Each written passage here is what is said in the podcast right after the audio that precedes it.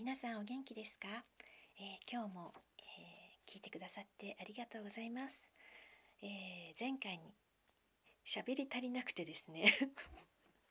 本当にこういうことがあるっていうのは多分、え自己分析をしますと相当自分楽しんでると思います。ということでですねあのねあの初めてコンクールを見るっていう方にはねあの普通これってどうなのっていうことがね多分あるんじゃないかと思ってあのそのお話もしたかったんですけど時間がなくなってしまったのでですね今日はそのえピアノのこととかねちょっとだけねあのお話をしたいと思います。えー、今回5台のピアノが出ていてあのロットナンバーとかねあのついてますけれどもスタインウェイが2台でヤマハカワイファチオリということであのと,、えーと、最初予備予選とか、まあ、始まる前に自分たちで、えー、舞台上にね5台並んでいってそれぞれを弾いて聴き比べとかと弾いてみたりあとペダルの踏み込み具合とかですね。もう全部のメーカー違うのでそれで自分でこれで本番に臨むっていう決定をしますしあとはですね、えー、っとスタインウェイ2台何が違うんだっていう でもあれあのきっちりねあの300番と479番というロットナンバーがありまして違うんだと思います。もう本当にスタインウェイは1台ずつね本当に違うんですよ。ね、で多分ホールで聞くと、うん、もっと違いがわかると思うんですけれど、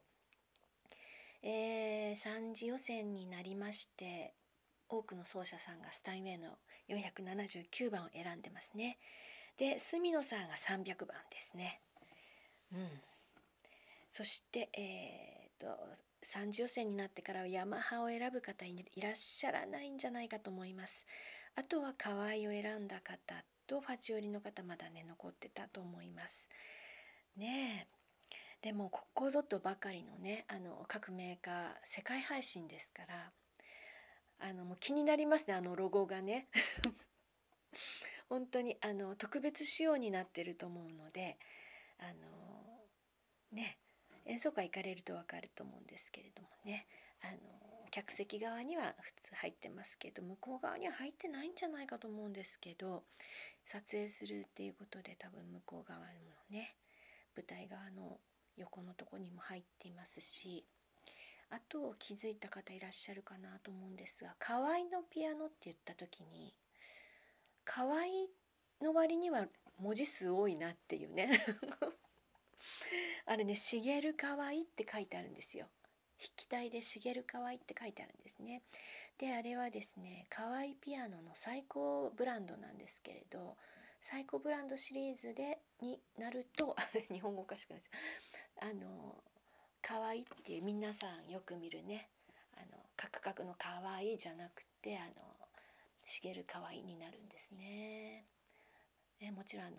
河合のね社長さんなんですけど名前ね2代目の社長さんらしいです。ねだからあこれはちょっとあの高いシリーズねみたいな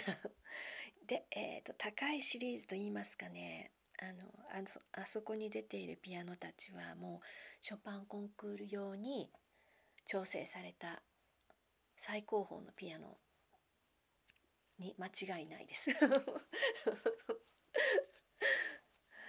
ねあのこう同じの何台もあるんですかって言われたらないと思いますねもうあのあそこのホールに合わせて調整してきた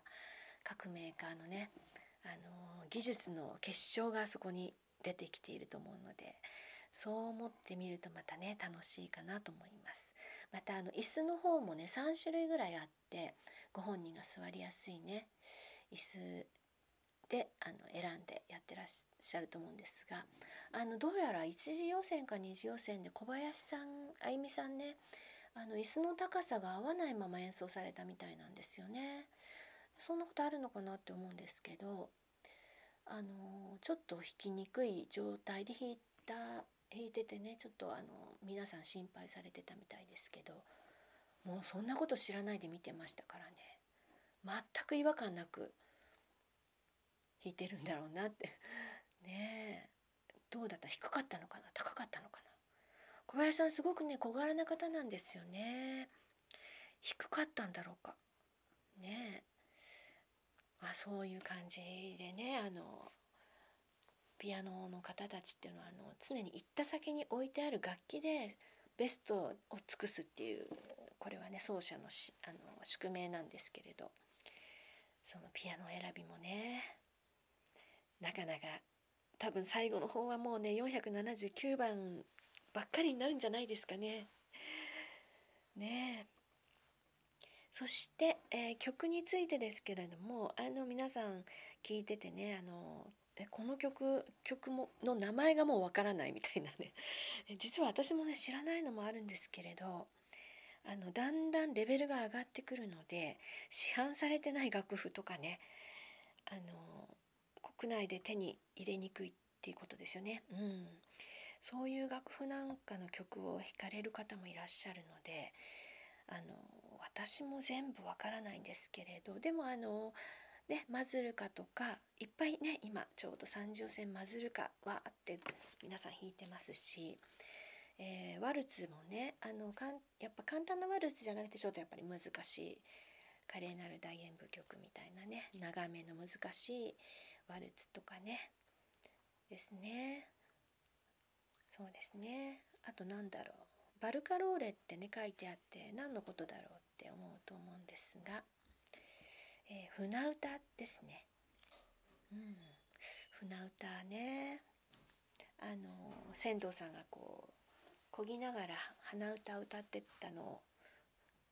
こう聞いてテーマにしていろんな作曲家さんが作って船歌っていうね曲はあのいろんな作曲家さんが作ってるんですけどショパンもありましてすごくねいい曲ですね。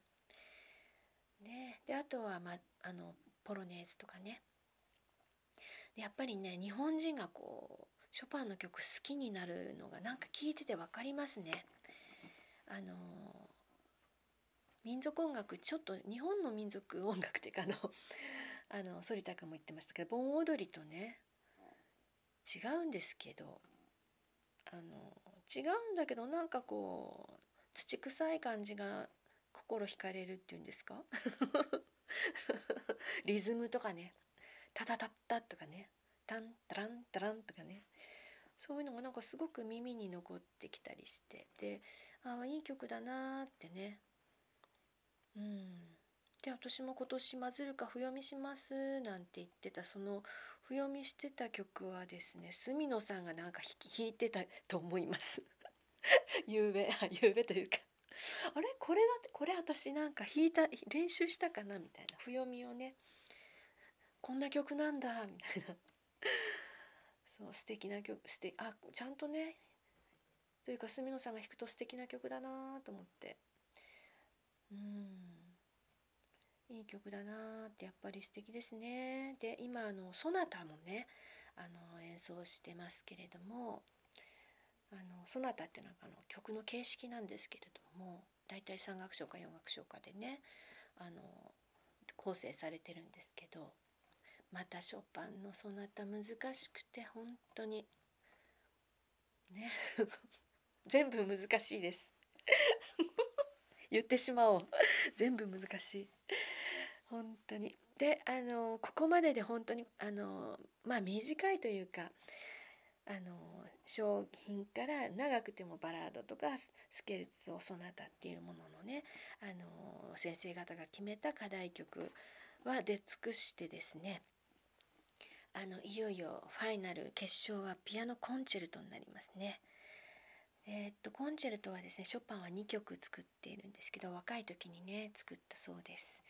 で、えー、今までのあのジンクスといいますかやっぱりショパンの、えー、コンチェルト第1番を弾かれた方が1位を取ることが多いみたいですねやっぱりあの2番もいい曲なんですけれども1番の方がなんかこうなんですかね。聞く人の心に残りやすいのかな。うん。ねで、えー、ファイナルに残るのは、えー、10名以内って書いてありましたね。で現在ですね23名があの毎日毎日ね1人1時間ぐらいのプログラムで演奏しているので何日かな。来週かな？23日に終わるって確かね。うん。ですね。あのオケの方もね大変ですよね。10回は同じ曲を弾かなくちゃいけないので。しかも同じようにね弾かなくちゃいけないですもんね。だからこの5名から10名の中にこうあ5名からというかあの23人中の 5, 5人が日本人で、えー、ファイナル10名に絞る13人が落ちてしまうわけですけれども日本の方がね何人残るか私もう最低でも3人残ってほしいと思ってます4人残ったらすごいと思いますね。ねえ。こればっかりはわからないですね。もう牛田さんがね、3次予選来られなかったっていうことがあるので、もう何とも言えないんですけれども、楽しみたいと思います。ね今日は聞いてくださってありがとうございました。